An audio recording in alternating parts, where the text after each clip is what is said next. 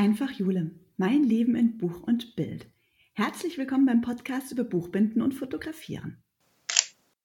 Hallo und herzlich willkommen zu einer neuen Podcast-Folge. In dieser Woche soll es mal wieder um die Geschichte hinter dem Bild gehen. Und zwar habe ich ja gerade den Kalender zusammengestellt, also die Bilder für den Kalender für das nächste Jahr. Und dann bin ich wieder so über das ein oder andere Bild gestolpert. Und gleich im Januar gibt es einen riesen Knaller. Da waren wir nämlich in Norwegen, ähm, genau auf den Lofoten und waren im Januar dort. Also das Ziel war, Polarlichter zu fotografieren. Und ähm, ja, ich erzähle jetzt einfach mal so ein bisschen, wie wir vorgegangen sind, die Polarlichter zu fotografieren und ob es dann auch geklappt hat. Naja gut, ob es schon geklappt hat, werdet ihr wohl wissen, wenn es ein Bild dazu gibt. Aber ähm, ja, wie man da so vorgeht und ähm, ob es da vielleicht auch manchmal ein bisschen Probleme gibt und worauf man da achten muss, das kann ich mal jetzt dazu erzählen.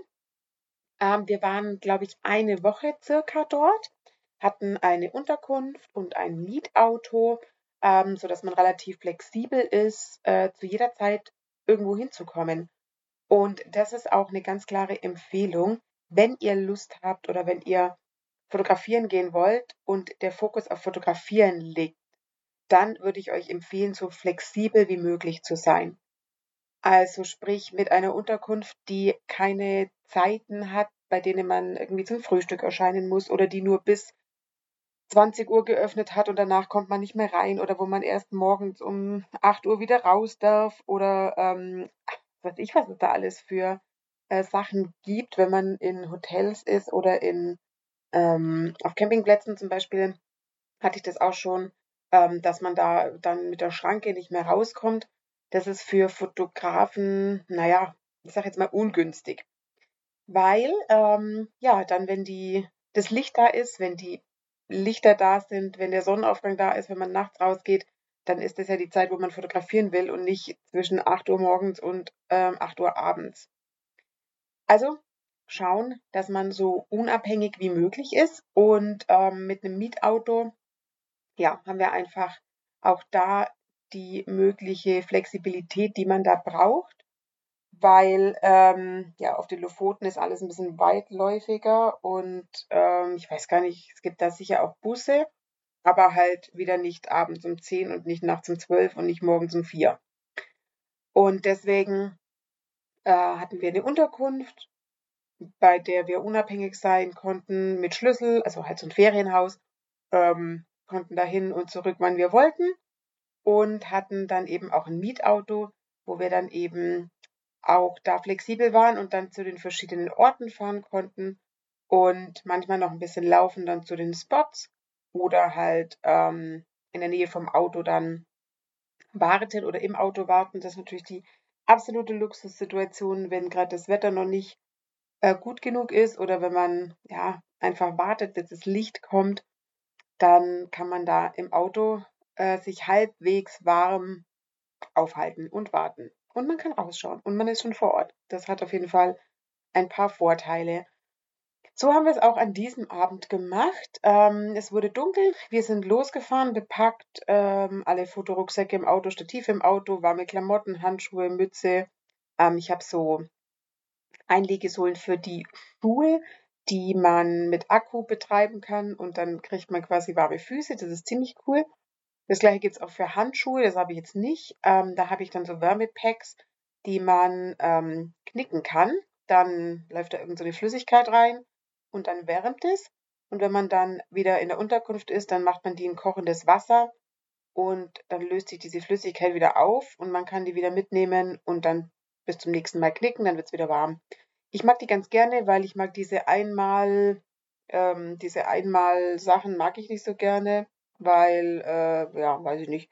Äh, ich denke mir, deshalb muss ja nicht sein, dass man die immer wegwirft.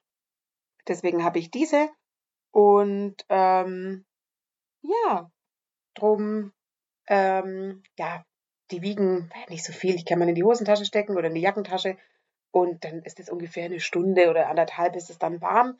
Aber man kann sich zumindest mal die Hände aufwärmen. Ich habe da, glaube ich, weiß ich nicht, vier, fünf Stück oder so.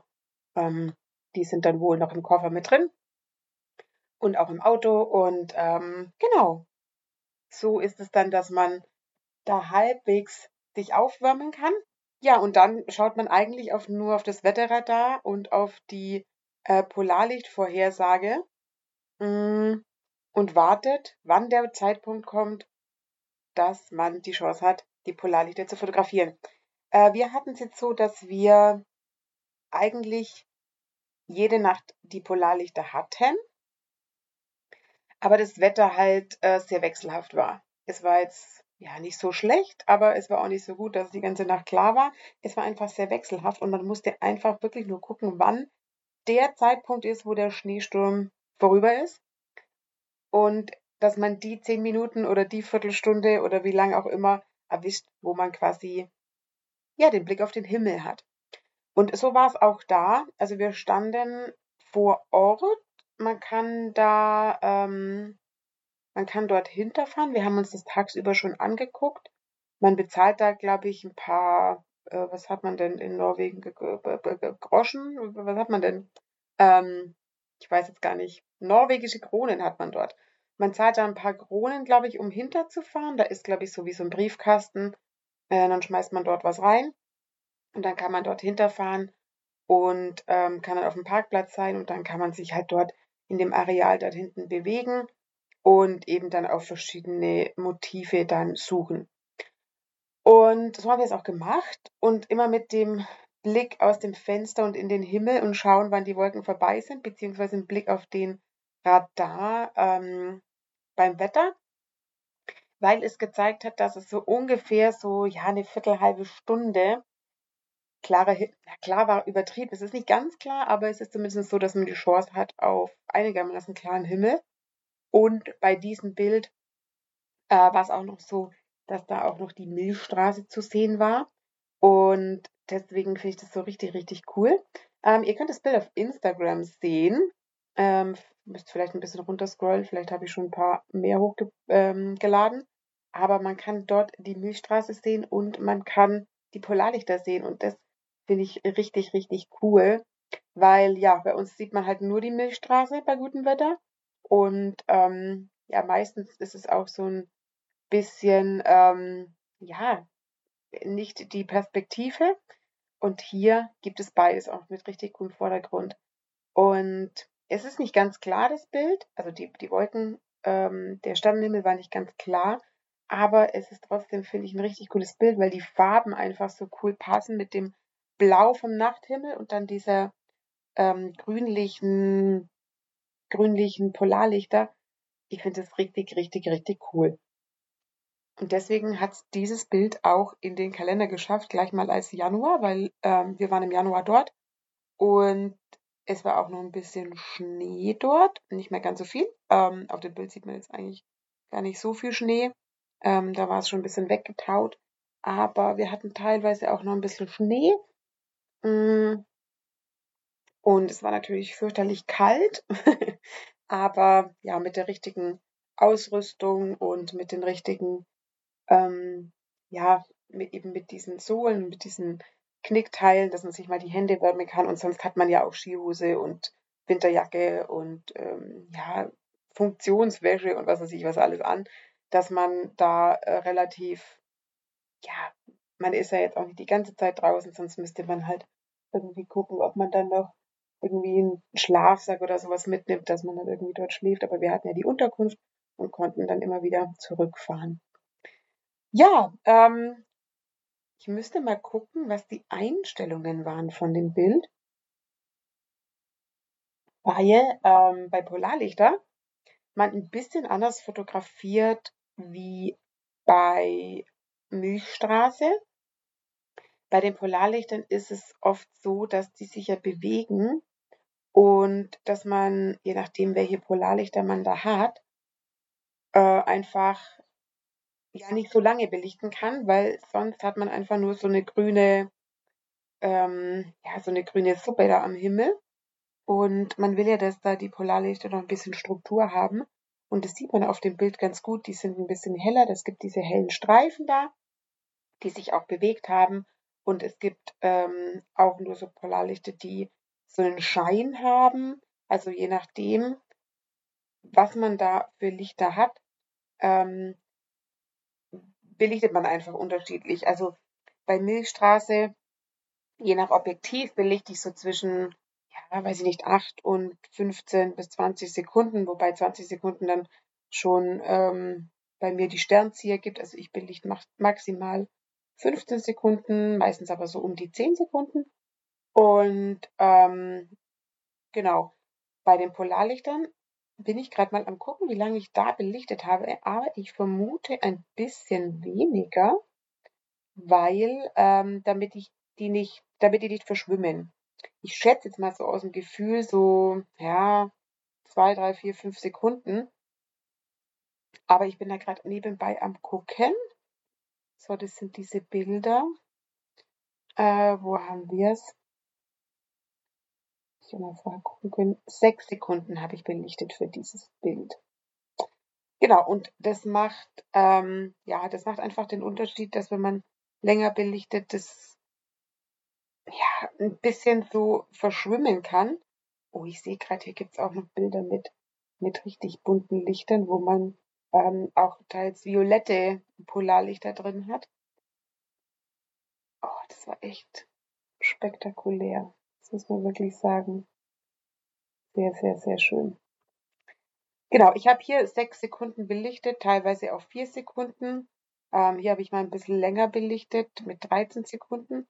Aber da sieht man schon ein bisschen, dass diese Struktur oder die Bewegung von den Polarlichtern weg ist. Also das war das Bild ähm, mit 6 Sekunden, ISO 5000, Blende 2.0. Ähm, genau.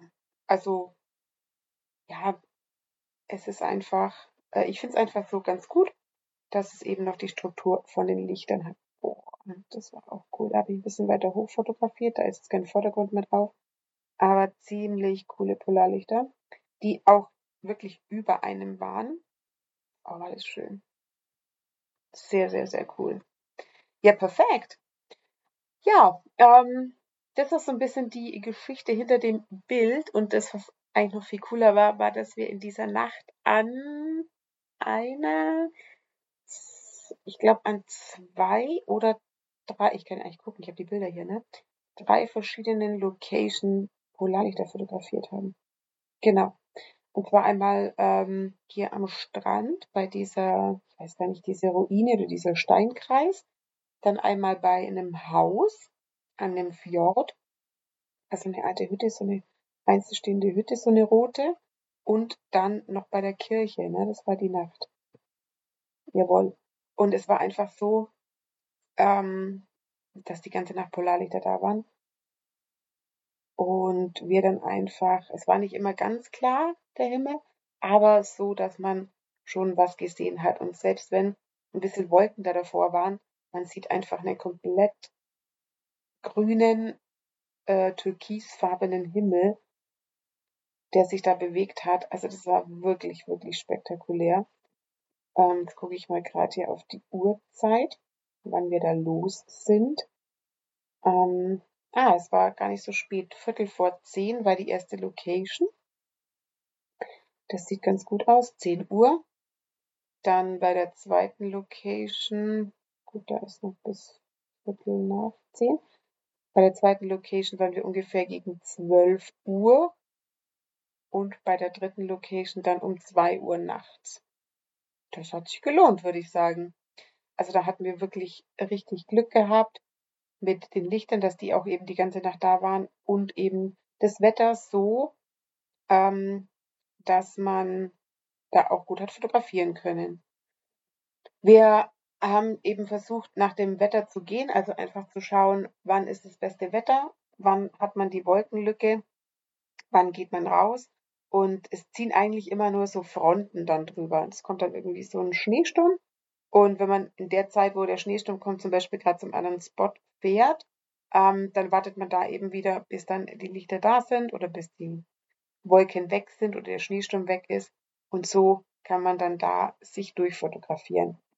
Das ist halt die Sache. Man muss halt rausgehen und muss halt das unter ähm, Beobachtung haben, wie eben das Wetter sich verhält. Entweder man sitzt dann aus an dem Ort, wo man denkt, dass es gut wird, oder man schaut immer wieder auf die Karte und schaut dann da, wie, ähm, ja, schaut dann da, wie es äh, am besten ist, wann man da am besten die beste Zeit hat zum Fotografieren.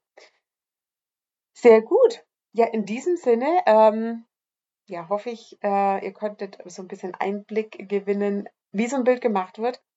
Und ähm, das mit, ja, wenn man ein bisschen weiß, wie es funktioniert, mit ein bisschen Aufwand und Geduld und ein bisschen frieren und ein bisschen äh, aushalten. Also wir hatten jetzt da echt Glück, wir haben wirklich nie lange gewartet, irgendwie so eine halbe Stunde oder eine Stunde im Auto oder sowas. Ähm, da gab es schon andere Nächte, wo man wirklich nächteweise im Auto gelegen hat oder gesessen hat und gewartet hat, bis was passiert. Aber in dem Fall war das wirklich überschaubar und hat wirklich Spaß gemacht, weil wir wirklich drei verschiedene Locations in der Nacht ähm, fotografieren konnten. So, und dann äh, zwei Uhr nachts war das dann, wo wir dann, glaube ich, zu Hause waren. Und dann ging es ab ins Bettchen, ein paar Stunden schlafen. Und jetzt gucke ich gerade mal, ob wir am nächsten Morgen schon unterwegs waren.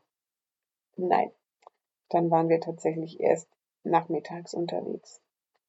Aber ähm, ja, dann hat der Sonnenaufgang ohne uns stattgefunden, wobei ich gerade sehe, dass da gar nicht so gutes Wetter war am nächsten Tag. Da war es relativ bewölkt. Da waren wir dann an verschiedenen Stränden, haben dort was mit Spiegelung äh, fotografiert und mit richtig cooler Stimmung. Ja, doch. Das war aber dann erst nachmittags. Also ausschlafen ist dann auch mal wichtig, damit man wieder bereit ist für die nächste Nacht. Jetzt schaue ich gerade, ob wir an dem Abend Polarlichter noch hatten. Weil wir wirklich, na, selbstverständlich hatten wir. ähm, weil wir wirklich richtig Glück hatten. Und hier ähm, die Polarlichter am nächsten Tag, also an dem Tag danach, waren um 18 Uhr. Also äh, nicht nur immer ganz nachts, sondern hier waren die um 18 Uhr sichtbar. Das heißt, ähm, ja, da sind wir eigentlich dann vom Strand, haben geguckt. Ähm, es war dann ja auch um 18 Uhr schon dunkel. Und dann haben wir einfach geguckt, ob die Chance da ist und auch da wieder sensationell. Ähm, grüne Lichter mit ein bisschen Violett. So ein, ja, so ein Wirbel war das. Ich weiß gar nicht, wie die heißen. Aber ja, das hat sich auf jeden Fall gelohnt. Richtig, richtig, richtig cool.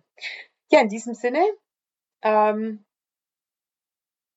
ja, das war die Geschichte quasi zu dem Bild. Ich hoffe, euch hat es gefallen und dann hören wir uns nächste Woche wieder zu einer neuen Podcast-Folge.